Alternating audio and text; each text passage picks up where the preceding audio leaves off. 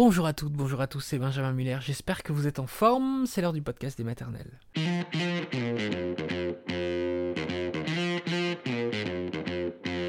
Le podcast des maternelles, le podcast de France Télévisions, le podcast que le monde entier nous envie. Aujourd'hui, on parle de la grossophobie, mais de la grossophobie particulièrement pendant la grossesse. Enceinte, j'ai été victime de grossophobie.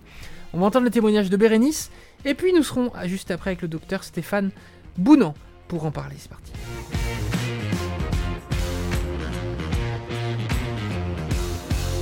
En 2018, déjà, il y avait eu une enquête. C'était une enquête du Centre d'éthique clinique de l'APHP qui avait pointé les propos humiliants dont les femmes obèses sont victimes pendant leur suivi de grossesse. Autant vous dire que c'est évidemment scandaleux.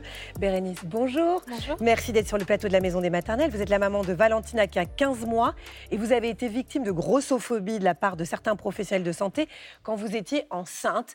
Votre histoire est quand même hallucinante. On, a- on- on se dit non, mais c'est pas possible, c'est à la marge. Et en fait, on va voir que pas du tout, c'est beaucoup plus fréquent qu'on ne le croit. Donc c'est vraiment important que vous veniez témoigner aujourd'hui. Merci beaucoup. Alors vous êtes en surpoids depuis votre enfance, Bérénice, jusqu'à maintenant. Comment est-ce que vous le vivez et comment est-ce que vous viviez le regard des autres sur vos kilos en trop quand vous étiez petite, à votre adolescence, etc. J'ai plutôt un, on va dire un bon regard sur le poids que j'ai aujourd'hui et que j'ai toujours eu de toute façon. Euh, des critiques euh, quand j'étais plus jeune, j'en ai eu. Euh, des mots qui ont fusé comme des grosses vaches ce genre de choses à l'école. Les enfants peuvent être méchants, donc effectivement, euh, j'en ai eu également. Euh, maintenant, j'ai jamais eu de problème avec l'apparence que j'avais, avec euh, le surpoids dans lequel j'étais. Euh, j'ai toujours plus ou moins bien vécu, que ce soit dans ma vie perso, ma vie, euh, ma vie amoureuse ou ce genre de choses. C'est pas du tout une obsession chez vous, en fait. Non, On le non sent, pas du hein. tout. Les pas un assumais, sujet, quoi. Non, non, non, pas du tout. Je les assumais depuis assez, assez jeune, en fait, finalement, depuis le collège. Et, et comment est-ce que vous réagissiez quand on vous traitait de grosse vache, par exemple? En fait, on crée un peu une carapace, finalement, et puis après, on, on fait abstraction, parce que finalement, si on s'attarde que là-dessus, euh, on, peut très vite mal. euh, Enfin. pas mal agir, mais de être plus dans le répondant, etc. Donc c'était pas le c'était pas le but euh, chez moi en tout cas. Est-ce que vous aviez, avant votre grossesse, été confronté à des médecins qui vous parlaient quand même de votre surpoids? Euh, oui, quand j'étais plus jeune, euh, du coup, euh, ma maman m'avait emmenée chez une diététicienne qui, du coup, avait eu des propos assez durs euh, auprès de ma mère et auprès de, auprès de moi, hein, du coup, vu j'étais là sur ce rendez-vous, euh, en, me disant, par exemple, qu'il fallait que j'arrête le ketchup pour, euh, pour m'écrire un peu plus, ou ce genre de choses. Je faisais 1m59 pour 59 kilos à l'époque, j'avais 10-11 ans. Euh, donc euh, oui, j'étais en surpoids, mais euh, très clairement, ça ne justifiait pas de tenir des propos, par exemple, comme quoi j'allais mourir dix ans après si je ne perdais pas vite des kilos. Vous avez entendu ça? Si, Ouais, si elle ne perd pas de kilos, elle va mourir dans 10 ans? Vous avez Ah entendu oui. cette phrase? Oui. Elle est 11 ans revenue plus tard. Oui, elle est revenue plus tard. Oui, c'est Ok, voilà. bien, bien. Euh, il y a 4 ans, avec votre compagnon qui s'appelle Kevin, vous décidez d'avoir un bébé. Oui. Est-ce que vous vous disiez, tiens, euh, à mon avis, je vais avoir quelques réflexions sur le fait que je suis en surpoids ou est-ce que vous n'y avez pas pensé? Euh, si, j'y ai pensé parce que déjà, il y a cette crainte un petit peu de, se dire, comme on est déjà en surpoids, est-ce que ça va vraiment se voir, etc., si je suis enceinte, ce genre de choses. Et puis, euh, le corps médical, des fois, était un petit peu dur, donc j'avais pris l'initiative de faire des recherches, de, de voir quel type de gynécologue pouvait me suivre. Quand je suis remontée dans le Nord, effectivement, j'a- j'avais fait une des entretiens avec des gynécologues au préalable, avec mon conjoint qui m'accompagnait sur tous les rendez-vous. Et effectivement, souvent, j'avais des remarques comme quoi il fallait que je perde plusieurs kilos euh, pour, euh, pour tomber enceinte euh, ou que je sois en, tout- en tout cas suivie correctement chez eux. Et donc, vous aviez anticipé et vous y étiez dit déjà, je vais essayer de bien choisir mes médecins quand même? Oui. Bah, parce que pour moi, c'est important quand même d'être, on va dire, dans un état de sérénité quand on est Mhm. enceinte pour euh, être apaisé. Et, et voilà, donc euh, oui, effectivement, c'était, c'était important pour moi. Et on en a fait 3-4 de gynéco avant de trouver celui qui nous a accompagnés finalement pour la grossesse. D'accord, donc vous avez eu des difficultés quand même à trouver quelqu'un qui allait Ouais. vous accompagner tel que vous le souhaitiez. C'est ça. Et comment se passe le début d'accompagnement alors? Euh, bah, du coup, en général, il y a des questions, euh, des questions standards sur euh, mon hygiène de vie ou ce genre de choses, euh, euh, si euh, mes règles sont, on va dire, normales ou, ou ce, ou ce genre de choses. Par contre, ça vrille très vite euh, sur euh, la question de poids. Euh, quand on a commencé à consulter, c'est parce que ça faisait six mois qu'on était en, essai et on est très vite arrivé à un an, un an et demi d'essai. Et finalement, euh, les propos que me tenaient les gynécologues, c'était euh, vous n'arrivez pas à tomber enceinte parce que vous êtes en surpoids et qu'il faudrait perdre 20-30 kilos pour que, pour que vous ne le soyez plus. Aujourd'hui, je fais 130 kilos et on me demandait de perdre euh, 30 kilos, ce qui, paraît quand même assez énorme pour, pour avoir un enfant. Quoi. Donc, en fait, on vous culpabilise dès le début en vous disant oh, bah, si vous tombez pas enceinte, c'est forcément parce que vous êtes en surpoids. Ça. Voilà, il ne peut pas y avoir un autre problème que celui-là. Mais deux ans plus tard, vous réussissez à tomber enceinte naturellement. Alors que vous n'avez pas perdu ces 30 kilos, on est d'accord Comment s'est passé le suivi de votre grossesse alors à ce moment-là? Alors j'ai été suivie par, une, par un gynécologue qui avait à cœur en tout cas le bien-être pour, pour les futures mamans et qui s'était entouré de plusieurs praticiennes, notamment sur les sages-femmes. Une me, devait me suivre pour euh, le suivi plus, euh, vous savez, les, les échographies de premier trimestre, etc. Et ensuite, l'autre plus pour un suivi mensuel. Euh, effectivement, lui faisait plus vraiment les actes d'obstétricien. Oui, d'obstétrique, oui, oui. donc voilà, et c'est vrai que j'ai eu un, mauvais retour avec cette première sage-femme qui a eu des propos et des gestes un petit peu plus durs avec moi parce que j'étais en surpoids. C'est-à-dire, vous avez fait votre première échographie? C'est sa première échographie, mon conjoint m'accompagne, il veut voir sur l'échographie si effectivement c'est bien un pied qu'on distingue. Euh, il va être un peu sur ton humour en disant que voilà, ça serait bien quand même qu'on puisse voir euh, ce pied et euh, tout de suite elle va se braquer. elle va dire que de toute façon elle n'est pas ici pour répondre à nos questions, que c'est c'est pas comme ça que ça fonctionne, etc. Et que de toute façon elle a du mal à pouvoir voir finalement le bébé parce que bah, j'ai trop de masse adipeuse pour voir correctement et que de toute façon le cœur c'est pareil et que potentiellement, il faudra aller voir euh, un spécialiste pédiatrique euh, cardiaque. Quoi. Parce qu'elle n'arrivait pas à avoir le cœur. C'est ça. On imagine bien, elle, elle, elle s'énerve, elle est, elle est très, très agacée. Elle est très agacée et elle vous parle quand même de votre poids en disant oh là là, mais franchement, je ne peux pas avec cette masse adipeuse euh, mmh. entendre le cœur. Donc j'imagine qu'après, en plus, ça crée une angoisse chez vous. Bah, si on n'entend pas le cœur. C'est ça, parce que du coup, pendant 48-72 heures, j'ai été dans l'attente, en attendant d'avoir ce rendez-vous en fait auprès de, de cette spécialiste, et euh, qui finalement euh, bah, s'est avéré euh, complètement sain finalement sur, sur les échographies qu'on a pu faire. elle m'a dit oui, effectivement, le fait que vous soyez en surpoids, on voit moins facilement, mais il y a des positions à adopter, des, des choses comme ça à faire, et elle m'a mis complètement à l'aise. Elle m'a expliqué le pourquoi du comment avec beaucoup de pédagogie. Et finalement, on a bien vu le cœur, tout se passait très bien. Euh, elle était en parfaite santé, ma fille. Donc, euh, donc c'était un rendez-vous qui aurait pu, euh, enfin, qui aurait pu engendrer beaucoup de stress de ma part, plus que ce que ce que j'ai eu, et qui aurait pu être évité si seulement la sage-femme n'était pas à la minute près et avait pris ce temps pour pouvoir me placer correctement ce jour-là. Oui, puis en plus, c'est vrai que quand on est face à quelqu'un qui est agacé, ça donne pas envie de poser des questions et de, et de s'épancher sur mm. son stress. On a plutôt envie d'aller chercher un autre spécialiste plus bienveillant. Alors après, est-ce qu'il y a eu d'autres moments pendant votre grossesse où vous avez senti que justement vous étiez stigmatisé à cause de votre poids? Bah, notamment sur la partie euh, au huitième mois, donc euh, lors du rendez-vous avec l'anesthésiste. Euh, le gynécologue m'avait prévenu qu'effectivement, moi, j'avais un désir d'accouchement physiologique et que la seule personne qui pouvait y mettre un peu un veto, finalement, c'était l'anesthésiste pour des raisons justement éventuellement liées à mon poids, mmh mais qui me redirigerait vers la personne euh, la plus bienveillante en tout cas qui pensait euh, pour, euh, pour gérer cet aspect-là. Donc il m'a conseillé un anesthésiste que je suis allée voir au huitième mois. Donc je vous laisse imaginer un petit peu la montée d'hormones, etc. C'était pas c'était pas top. Et finalement en fait j'ai eu aucun examen médical. suis une fois arrivée à son cabinet, il m'a dit que c'était entretenu avec mon gynécologue, que par rapport à mon surpoids, donc j'étais montée à 136, donc au huitième mois. Pris 6 kilos. 6 kilos, oui. Ce qui n'est pas beaucoup. Kilos, ce qui, non, ce qui n'est pas beaucoup. Euh, on s'attendait justement à ce que je dépasse les plus de 10 kilos euh, pour, euh, pour ce premier, premier enfant. Et m'a pas pris l'attention, m'a pas pris, enfin, vraiment aucun examen médical. Il m'a juste dit que de toute façon, il fallait que je fasse une croix dessus sur l'accouchement physiologique et que ça passerait obligatoirement par une péridurale parce qu'il y avait un très gros risque sur les personnes d'obésité de type 3. donc communément appelées les obèses morbides, en fait, du coup, de poser une péridurale en urgence si je la souhaitais. Donc, euh, bon, après, euh, enfin, je comprends l'acte médical et, voilà, il n'y a aucun souci là-dessus. Par contre, après, au bout de quelques minutes, finalement, euh, ça a très vite dévié sur un sujet diététique en disant que de toute façon, j'étais inconsciente de faire un enfant avec 130 kilos, qu'il fallait que je perde du poids absolument, que s'il voulait, enfin, si je le voulais, je pouvais me rapprocher de lui pour une opération de sleeve. qui connaissait... Donc, sleeve, c'est une réduction de l'estomac, c'est ça? Pour, pour me faire suivre, etc., qui disait ça dans mon intérêt, avec, avec des paroles très bienveillantes, voilà, mais enfin, il voyait que depuis cinq minutes, j'étais en train de pleurer, j'étais en larmes complètement, quoi, devant lui. Et pourtant, Vous êtes effondré devant lui Ouais, ouais. Mmh. Et, et, en fait, j'ai mal vécu le fait que, effectivement, je devais déjà faire le deuil, en fait, de l'accouchement rêvé, entre guillemets, que je souhaitais. Et en plus, j'avais des propos où moi, c'était pas mon choix de vie d'avoir une sleeve, c'était pas mon choix de vie de perdre du poids absolument. Et, ça a été légèrement traumatisant quand même, parce que pendant cette période Covid, mon conjoint n'avait pas pu m'accompagner, donc j'étais vraiment seule à ce rendez-vous. Et il m'a accablée pendant, pendant plusieurs minutes. Quoi. Je suis bien restée un ce, qui est, ce qui est terrible dans votre histoire, c'est qu'en plus, ils sont face à quelqu'un qui est ultra épanoui et qui vit très très bien son surpoids. et finalement, vous l'expliquez très bien. Vous dites, moi, le fond, je comprends très bien, vous comprenez les risques. En revanche, la forme, voilà, c'est juste en fait faire preuve d'un peu de pédagogie et, de, et, être bien entouré, bien suivi.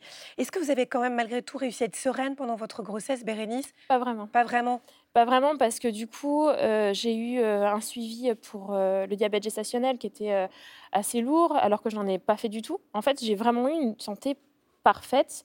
Euh, pendant ma grossesse et même avant ou même après. Enfin, je veux dire, je n'ai pas de problème de santé euh, euh, notable, en tout cas, qui pourrait être dû à mon, surpoids qu'on pourrait retrouver chez d'autres personnes. Donc, j'ai vraiment été stigmatisée en fait tout le long de ma grossesse parce que je faisais ce, poids-là. Donc ça a été vraiment, vraiment assez compliqué à vivre finalement. J'ai pas spécialement aimé être enceinte de toute façon. Alors qu'on est, on est d'accord que vous êtes plutôt d'une nature, vous me l'avez dit hors antenne, très calme. Oui, Vous n'êtes pas du genre à stresser ou euh, voilà. Euh, alors euh, ça, dépend le contexte, mais pour le coup, en tout cas, sur la sur la grossesse, j'étais justement un petit peu plus un petit peu plus stressée mm. parce qu'on a envie que son enfant se développe bien, et que quand l'anesthésiste me dit de toute façon toutes les maladies que vous n'avez pas encore, vous êtes potentiellement en train de, déjà de les transmettre à votre fille à cause de la grossesse qui était en surpoids. Donc, oui, c'est des choses qui impactent beaucoup et on se remet beaucoup en question. Et alors la naissance de Valentina, comment ça s'est passé? Très bien. Euh, du coup, euh, elle est arrivée au bout de, on va dire, une 16 heures de travail à peu près. 21 euh, minutes de poussée. Donc, on va dire que ça s'est très bien passé pour un premier enfant. le jour J, j'ai été très bien accompagnée par les sages-femmes de la clinique. mon mari a été présent juste à côté de moi. Donc, non, franchement, ça s'est très très bien passé. Elle est née en parfaite santé, 51 cm pour 3 kg 560. Donc, elle n'était pas non plus en surpoids. Elle a, Parfaite. C'était mon bébé parfait. elle est parfaite. Valentina est parfaite. Bérénice, pourquoi est-ce que vous vouliez témoigner ce matin? Parce que c'est vrai que euh, ça fait sept ans qu'on fait cette émission. On a souvent parlé quand même mhm. dans le cadre des violences, euh, de, ces stigmatisations sur le surpoids, mais on n'a jamais vraiment fait un sujet uniquement là-dessus. Or, c'est un tort parce que c'est assez fréquent en fait. Bah, en fait, il y a déjà ce, côté où effectivement, il euh, faut que les personnels le personnel de santé, de façon générale, prennent conscience que les, paroles peuvent rester, surtout quand on est dans des moments où on est un peu plus fragile finalement. Euh, on est plus à fleur de peau et il faut qu'ils se rendent compte en fait que, ça peut blesser déjà premièrement et que ça peut impacter après. Moi, je sais que le regard que j'ai euh, vis-à-vis de moi depuis que j'ai accouché n'est plus du tout le même avec autant d'assurance que ce que j'avais avant. Euh, parce que pendant huit mois, on m'a répété des, choses finalement qui qui m'importaient peu avant en fait. Euh, donc euh, les, paroles peuvent, peuvent rester et je pense qu'il y a un vrai accompagnement, une vraie pédagogie à avoir avec les patients. Et il faudrait que certains, parce que tous ne le sont pas, mais euh, certains, certaines sages-femmes ou accompagnants, en tout cas sur la partie, la partie gynécologique, puissent être bienveillants en fait et, comprendre que ce n'est pas forcément le choix de tout le monde. Et surtout quand ça n'impacte pas la santé de l'enfant, il n'y a pas forcément de raison qu'il y ait des propos comme ça. Quoi. Et là, ça veut dire que vous vous sentez plus fragilisé par ah rapport à votre image qu'avant? Ah oui, bien sûr. Ah oui? Avant, j'étais quelqu'un quand même d'assez confiant, euh, de, de, de, très épanoui avec mon corps, etc. Aujourd'hui, j'ai plus de complexes qui, ah alors que j'en avais pas forcément, euh, liés aux propos qu'on m'a m'a fait euh, par le, le corps gynécologique.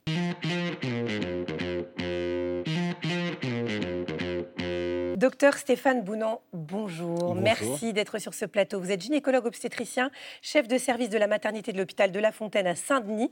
Et franchement, je pense que Bérénice aurait adoré vous rencontrer pendant sa grossesse. Elle serait toujours aussi épanouie si ça avait été vous qui l'aviez suivie, parce que vous avez créé une filière de soins adaptés aux besoins des futures mamans obèses.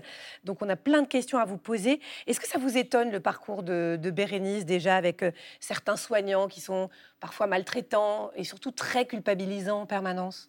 Alors malheureusement non, parce que à, la jeunesse du projet, on a, pris le temps de, parler à des patientes euh, obèses alors qu'il n'y avait encore euh, rien d'organisé pour euh, essayer de voir un petit peu leur, leur ressenti. Et tout ce que nous a dit Bérénice, on l'a déjà entendu. Et moi, ce qui m'a tout de suite marqué, c'est que certains praticiens que je, que je ne savais pas maltraitants, qui étaient plutôt des gens sympas avec les patients et tout, euh, bah, la patiente obèse s'est retrouvée en difficulté, a eu une sensation de, malaise ou, ou, a retenu certaines paroles euh, très blessantes. Donc j'ai essayé de, creuser un petit peu ça et de voir comment on devient euh, maltraitant face à une situation difficile. Et pourquoi est-ce que l'anesthésie s'est opposée au désir de Bérénice d'avoir un accouchement physiologique, qu'on comprenne bien? Alors, vous voulez dire par accouchement physiologique le fait qu'elle n'ait pas de péridurale Qu'elle n'ait pas de péridurale, oui. Alors, en fait, il faut toujours euh, revenir au, risque, hein, mmh. parce qu'il y a quand même des risques. Oui, mais d'ailleurs, Bérénice les comprend très bien. Hein. Tout à fait. On est d'accord qu'on parle de, la forme et pas du fond. Hein. Elle a très bien compris que c'était une grossesse potentiellement à risque. Tout à fait. En fait, le, principe, c'est d'informer les gens. Euh, il faut être honnête. Après, les gens sont libres de choisir ce qu'ils veulent. Mais il faut être, prendre le temps d'informer les gens. Et là, euh, l'anesthésiste doit informer la patiente qu'il y a un risque d'échec de, de péridurale chez les patientes obèses. On estime que, alors qu'en population générale, c'est 3% d'échecs, chez une patiente obèse, on est plutôt de l'ordre de 17% d'échecs. Donc il y a un risque, on essaye de poser la péridurale et malgré les efforts, elle ne marche pas du tout. Donc ça veut dire qu'en cas d'urgence, euh, il y a, ça alors, pose problème. Si elle marche, si, si en cas d'urgence, par exemple, on doit faire une césarienne en urgence et que la péridurale ne marche pas, on est obligé de faire une anesthésie générale. Or, anesthésie générale et obésité égale risque maximum. Donc l'anesthésiste, même si au final il a été maximum de de mort. Voilà. Il y a une étude anglaise qui montre que 25% euh, des, décès sont dus euh, en Angleterre sont dus à l'anesthésie chez les femmes enceintes. Et parmi celles-ci, 75% étaient obèses. Voilà. donc c'est vraiment un vrai, vrai risque parce que quand on veut endormir, euh, on doit mettre le tube dans la bouche Hein, une intubation. Et cette intubation chez une patiente obèse peut se révéler être très difficile, surtout si on a quelques secondes pour le faire. Mmh. Donc, quel confort d'avoir une péridurale avec une dame qui n'a pas mal, elle continue à respirer, on parle avec elle, ça se passe dans la bonne humeur. Alors qu'endormir quelqu'un obèse en ah catastrophe, ça peut être très très difficile. Donc, il faut toujours se, moi, j'entends tout à fait hein, le fait que ça, s'est mal passé. mais, mais, voilà, la dame aurait dû, si elle avait été bien informée, eh ben, euh, peut-être ça, lui aurait semblé euh, logique, tout compte fait la communication, c'est quand même le maître mot entre les soignants et euh, les patients. Vanessa, elle vous dit, pour ma deuxième grossesse, j'ai été orientée vers les grossesses à risque sans qu'on m'explique pourquoi. Est-ce que selon vous, c'est dû à mon poids ou au fait que j'ai été opérée deux ans avant d'une sleeve? Et elle revient a posteriori parce qu'elle a besoin de réponses. Tout à fait, bah, les deux parce que euh, alors les gens qui ont eu une, chirurgie bariatrique en règle générale peuvent souffrir de carences alimentaires. D'autant plus qu'on a de plus en plus de gens qui ont été opérés et qui n'ont pas après de, suivi adéquat avec un nutritionniste qui leur donne les vitamines, où on fait les dosages, tout ça. Donc ils sont opérés et après, voilà. Or, comme vous le savez, quand on a un bébé dans le ventre, il va aussi puiser les vitamines, les minéraux et tout ça. Et donc on se retrouve avec des gens très carencés. Donc rien que ça, ça nécessite un suivi un peu particulier. Après, si malgré sa sleeve, elle est restée en état d'obésité, on se retrouve avec euh, tous les risques de l'obésité, même s'il a eu une sleeve avant. Mm. Or, on sait que les grossesses euh, chez la patiente obèse sont des grossesses à haut risque sur beaucoup, beaucoup de paramètres parce qu'elles vont faire plus de diabète, parce qu'elles vont faire de l'hypertension artérielle, parce qu'elles vont faire des retards de croissance euh, intra-utérin. Alors, évidemment, elles vont pas mm. toutes faire ces complications. Hein. C'est juste que le risque d'en faire est beaucoup plus élevé que les autres.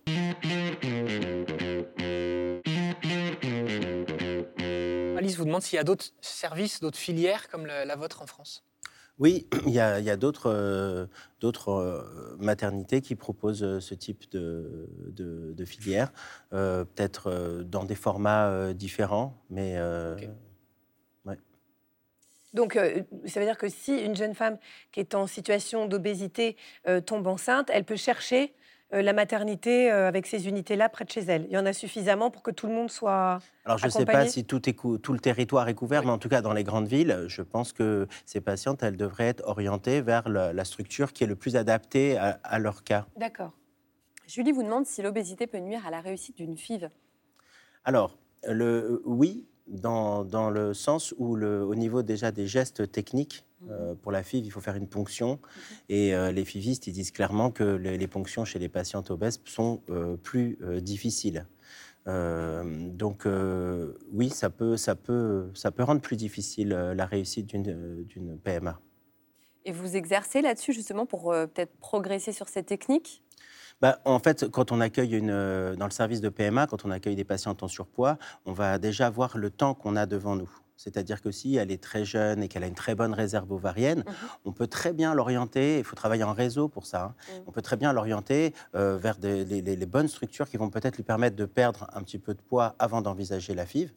En revanche, euh, si par exemple elle a 40 ans, que sa réserve ovarienne est très limite, dans ces cas-là, ben, tout en informant comme d'habitude des risques, on va lui dire ben, on va commencer quand même la procédure. Et c'est toute la difficulté, on l'a bien compris tout à l'heure dans ce que vous expliquez, là aussi, c'est dire les choses Oui. sans être maladroit. Mm.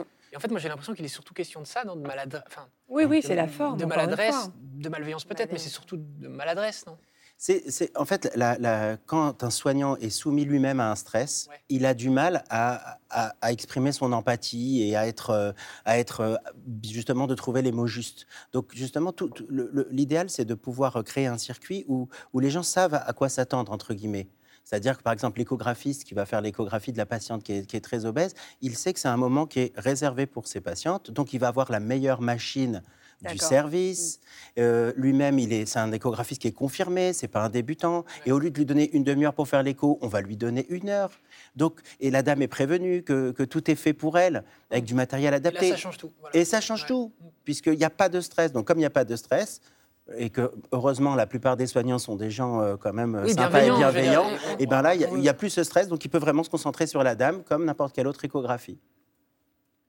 Magali vous dit Je souffre de troubles du comportement alimentaire depuis mon adolescence. Je vis très difficilement ma grossesse, les pesées, la prise de poids, le regard des soignants, tout ça.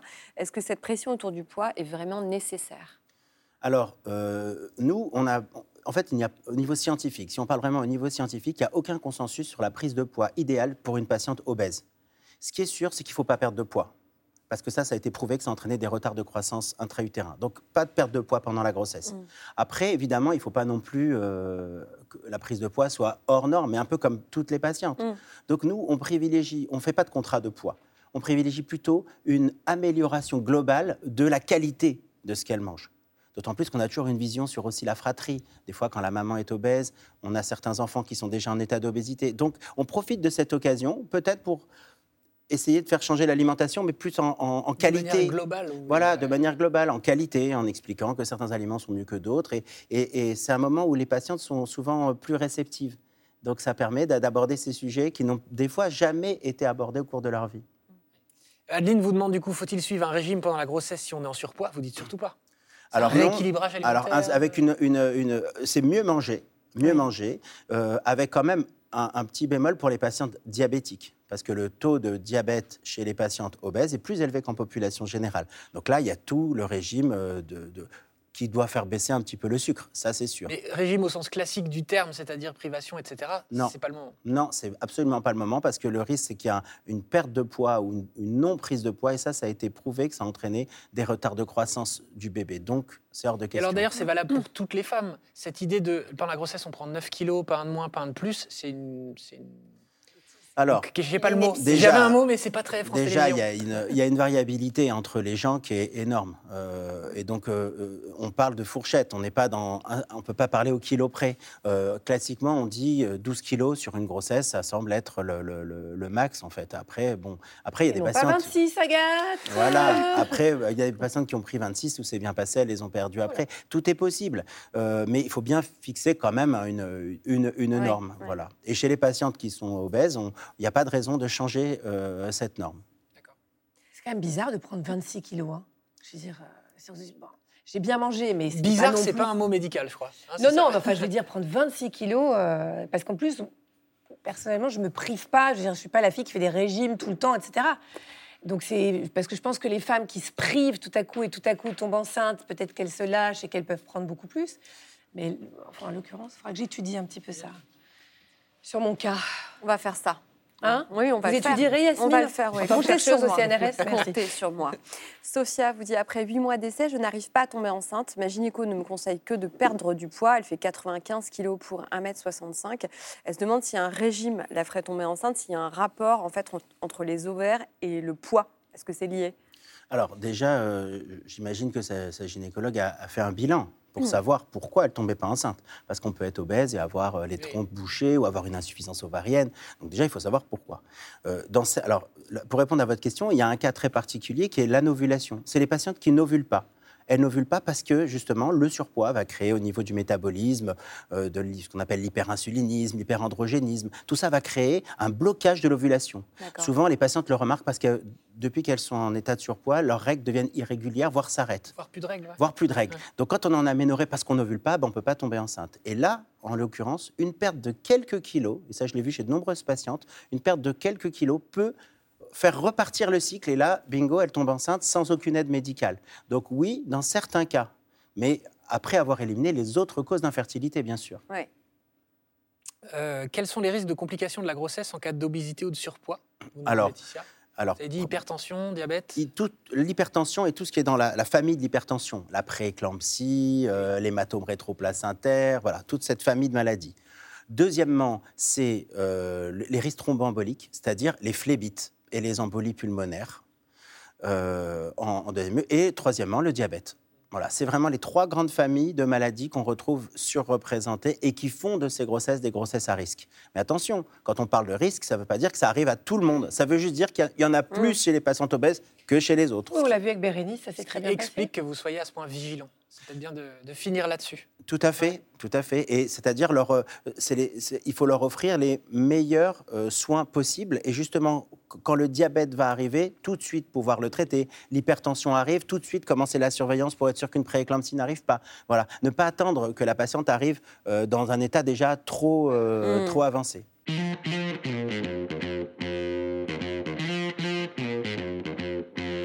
Merci docteur Bounan, merci Bérénice, merci à vous aussi et surtout d'avoir écouté cet épisode du podcast des maternelles que vous pouvez partager autour de vous. N'hésitez pas à laisser des commentaires ou à venir me voir sur Insta si vous souhaitez voir euh, d'autres thèmes abordés en podcast. N'hésitez surtout pas, on est très ouvert. Voilà, c'est la fin de cet épisode. Au revoir tout le monde.